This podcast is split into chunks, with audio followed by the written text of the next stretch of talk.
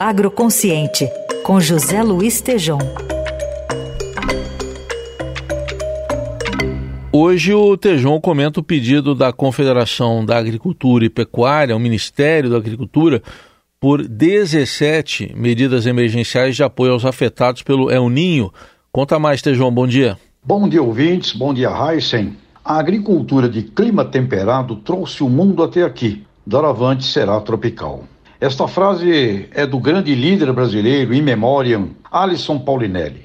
Nos ajuda a entender bem tanto os aspectos da insatisfação dos agricultores europeus num mundo onde o Brasil assume a quarta maior agricultura do planeta e numa jornada para ser a maior dentre todas nos próximos 15 anos. Portanto, somos competitivos em escala e custo, inigualáveis. Então, não querem os agricultores europeus o acordo União Europeia e Mercosul.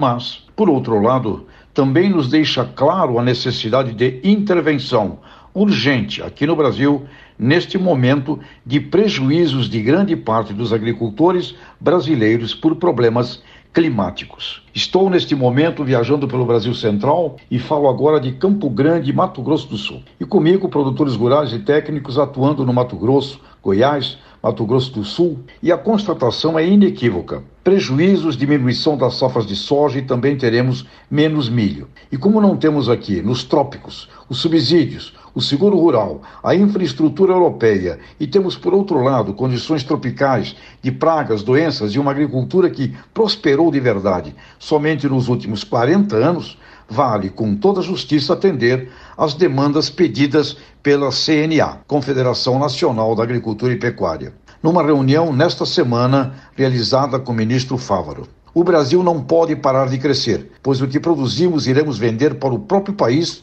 e para o mundo.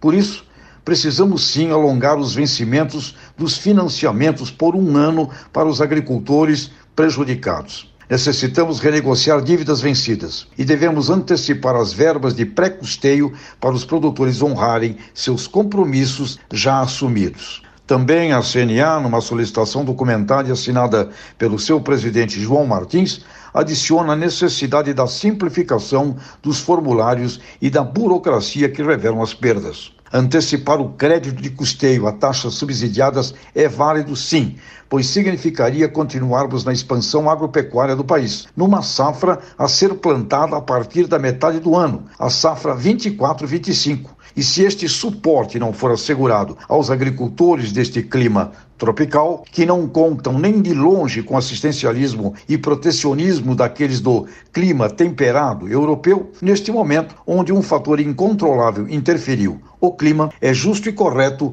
a intervenção do Estado brasileiro para darmos uma passagem sobre a crise. E os preços da soja não sobem, pois mesmo com a menor safra brasileira, a Argentina está com perspectivas de grande colheita e o milho também por parte dos Estados Unidos. Mas que prevaleça o que comentamos frequentemente aqui no Agroconsciente planejamento estratégico, seguro rural, infraestrutura, agroindustrialização e boa comunicação. Estas serão as ações gerenciais e de liderança sagradas para cumprirmos a visão do saudoso Alisson Paulinelli, hora justa da nossa tropical receber o justo suporte e apoio. Até a próxima! Obrigado ao José Luiz Tejon, que volta na segunda com mais uma coluna agroconsciente.